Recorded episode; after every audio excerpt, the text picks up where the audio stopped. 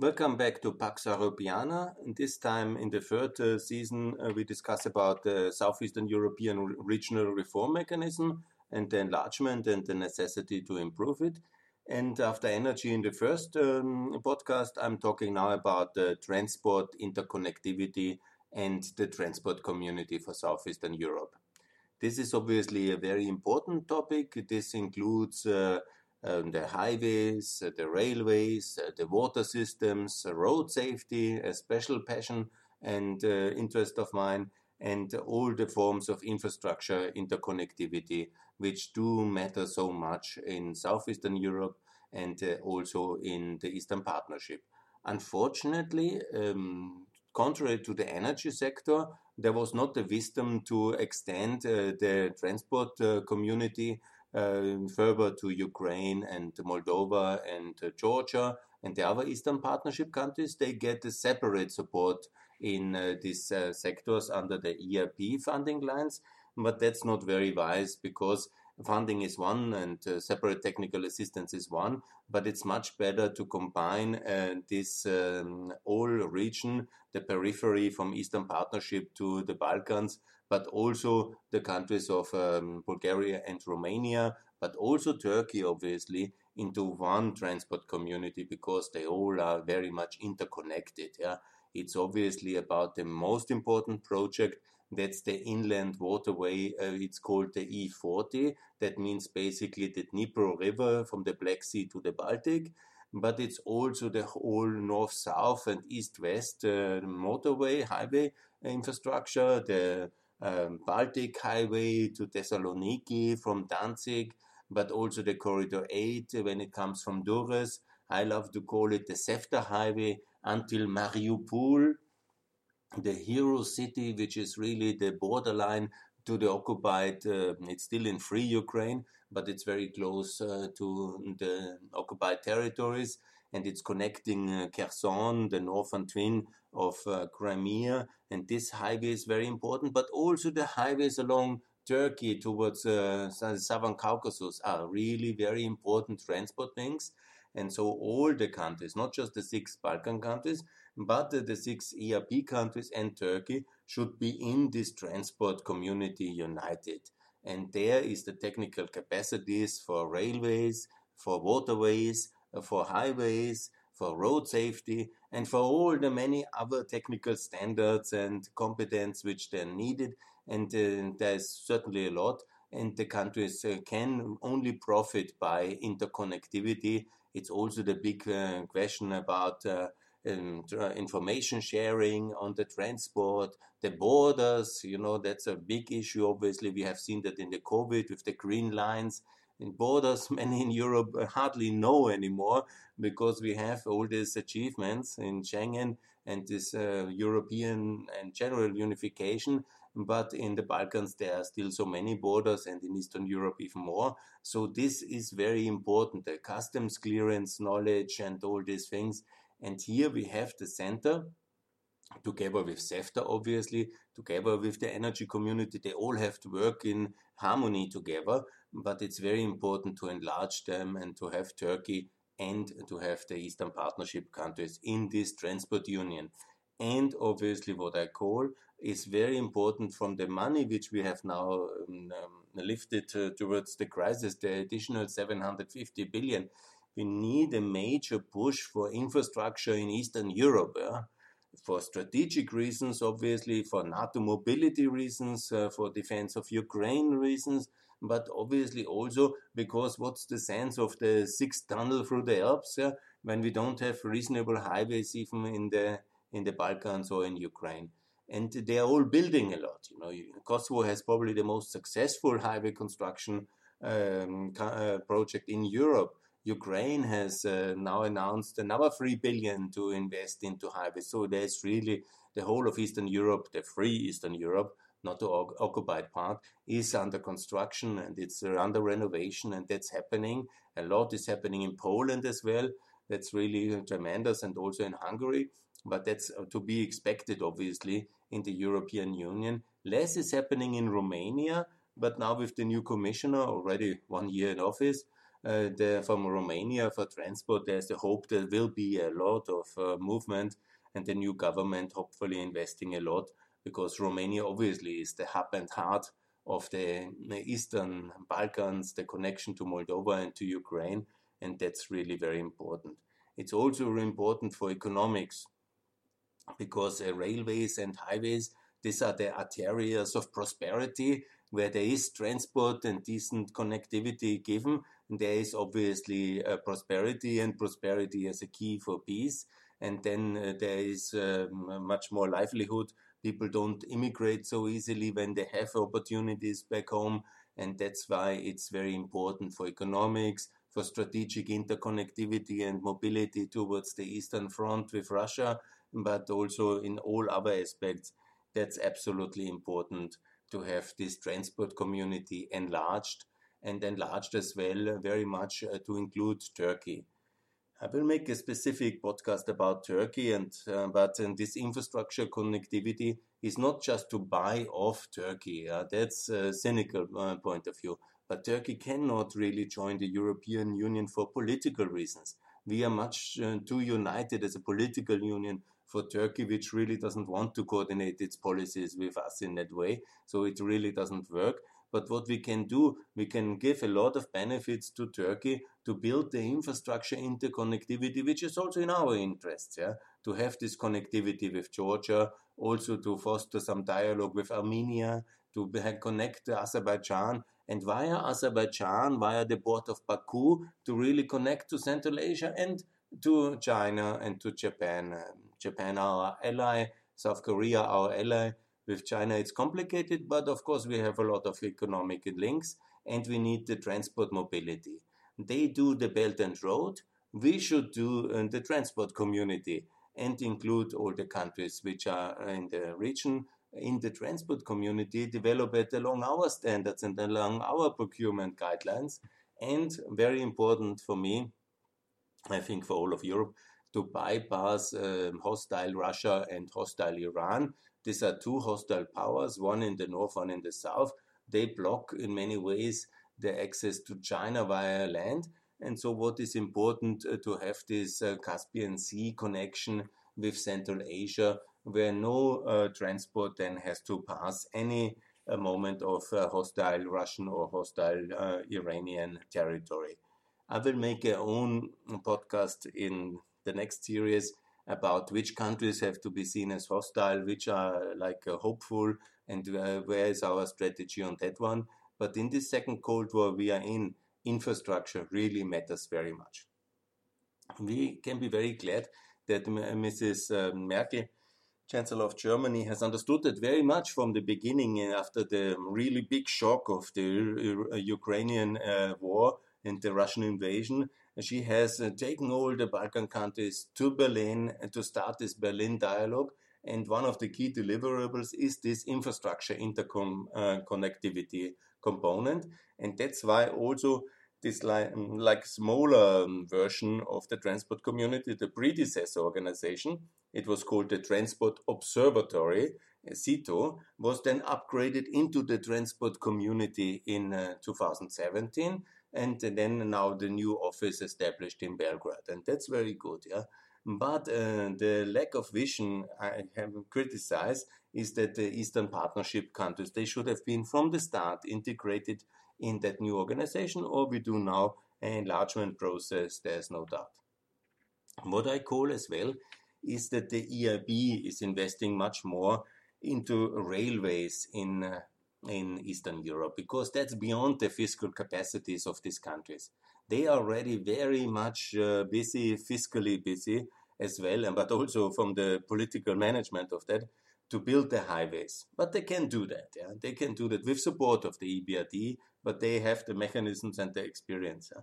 But to expect that all the small countries, southeastern Europe, build uh, railways, yeah, which uh, many want, and it makes, of course, it's wonderful to have them but it's extremely expensive. So we need a European railway company. I call for this railway SEE, uh, not SE, this was uh, the European company uh, railway, a state-owned EIB run uh, railway infrastructure company which builds the railways in uh, the fragile Eastern European, Central European, Southeastern European countries together with the countries, but with the capacity of the EIB, with this fiscal superpower, which only the EIB can really provide. And it's in everybody's interest, it's in all European interest.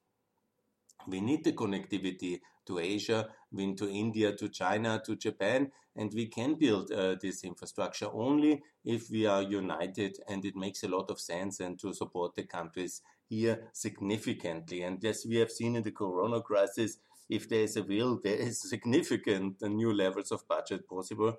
And what we need is a massive, massive infrastructure agenda uh, for Ukraine and for the Balkans and for Turkey and for the Southern Caucasus.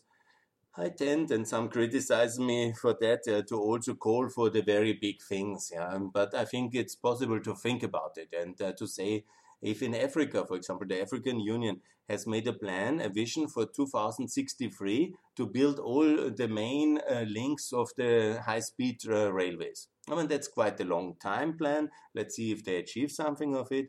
But I think we as European Union and as NATO, it should be also possible to build the three big links or the four big links which uh, geography is blocking us from access uh, to Africa and Asia and also inner European the four big things I very much call for is obviously the Gibraltar Tunnel the, from Spain to Morocco. It's obviously the Italian tunnel or bridge, mixture of bridges and tunnel from the Messina to uh, Sicily uh, towards Tunisia. It's obviously as well uh, the Adriatic uh, tunnel to have a tunnel from uh, Bar to Bari or uh, possible from Vlora to um, to Bari that's um, depending on the facilities, but that we should think big and uh, we should be able to do it. That I think is absolutely necessary. And my key project, which I really love, and I think we should have the vision. Let's say it takes 50 years to build it, but let's make a deal with China. Let's call Azerbaijan and, and Turkmenistan to the table, and let's build a tunnel under the Caspian Sea. Might it be a bridge? Might it be a tunnel? That depends on the technicians, but I'm very much in favor of that. That's a powerful thing to have. I would love uh, to uh, go. It's basically ma- mainly it will be for trains, obviously, but a train tunnel to connect Asia, East Asia and India via the Caspian, and we don't touch any uh, Russian or Iranian territory, and we are speedy on the direct way to China on the land link. I think that would be really a powerful vision to have. On the more profane level, I really have to say that Serbia gets uh, a lot of infrastructure support, and it's also in a way justified because the Corridor 10 is so important strategically, but it's finished now. After 20 uh, years in peace, it took to finish the southern sections of Corridor 10 and also in Macedonia. Just, I think the only thing which is not uh, to my best knowledge is increase the connection. That's another story. But okay, I really cannot understand European decision making on some things that we have uh, sent so much money to Greece, but we don't uh, get at least uh, this uh, last remaining 70 kilometers from Thessaloniki to the Macedonian border. But okay, I'm confident and always optimistic that this will happen as well.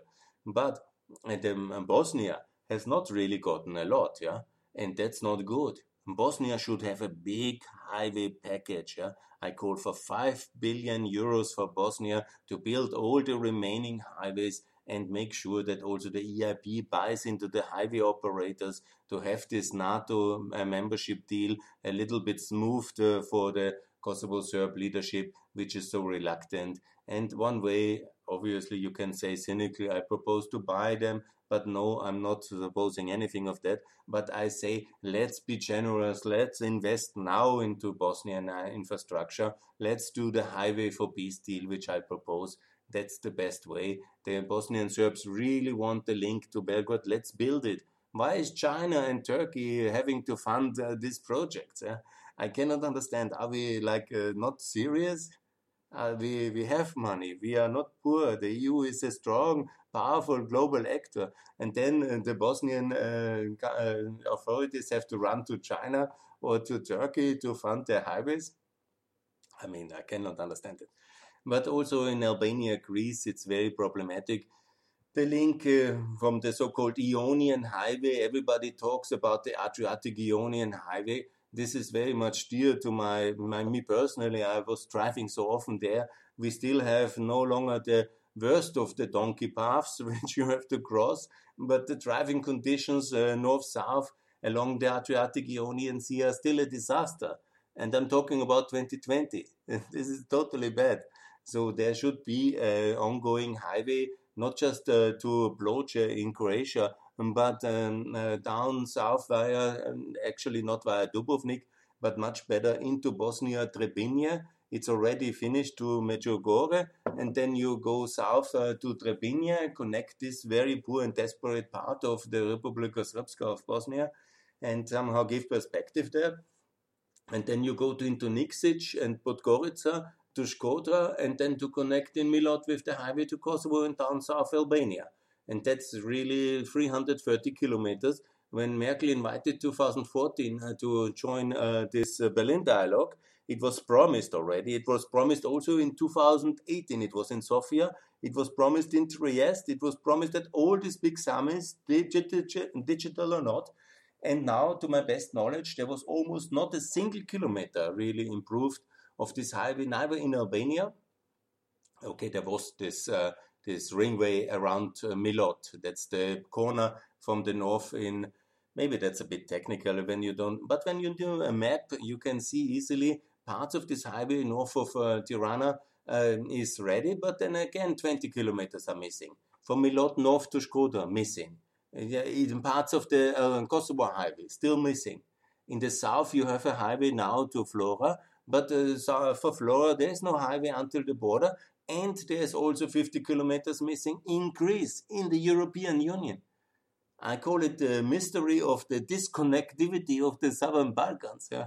It's quite bad. Also, the Bulgarians don't build to Macedonia, the Macedonians don't build to Bulgaria, and the Greeks don't build to Macedonia and don't build. And this is all EU country. We anyhow pay for that. I really wonder what is going on. and this after all this Berlin dialogue. So, okay, that was a little bit maybe too negative. A lot has happened as well, especially for Serbia, especially on the Corridor 10. But I understand that this was the most important priority, and I understand that money is limited. But we can do things. It's the European Union, and it's not some distant place in Africa we're talking, but we're talking about our own tourists our own citizens who want to do trade, business, tourism there. I'm talking about Europeans who will join anyhow. And if we don't build them, then they go to China, do some dodgy uh, credit deals, and we anyhow have to pay it later once they join the European Union. And the debt burden will be certainly mutualized uh, by time of all these projects which this country are doing uh, above the uh, general debt level. You're gonna see. So it's much better to do it from the beginning and not to have the Chinese involved in that one. They can do building some things. I'm happy on that one. But, uh, you know, why not uh, let uh, the financing be done by uh, the European institutions? We have them for that. Good. On transport, I said I think most of the things on the waterway, on the railway, on the highways, the CEFTA highway I talked, the Adriatic highway, the Bosnian uh, highway, the Ukrainian projects, the southern uh, Black Sea interconnectivity to uh, to Georgia. I think that's basically the tasks I had, and I know it's a lot, and I know it's expensive, and I know we should have um, done much more 20 years ago. But okay, time by time, as we say, we will have progress, and um, no more kind of in this phase, I think in the 2020s, we should really seriously do a significant investment drive of the uh, Fund for Strategic Investment and of the EIB. Uh, sorry, for Eastern Europe.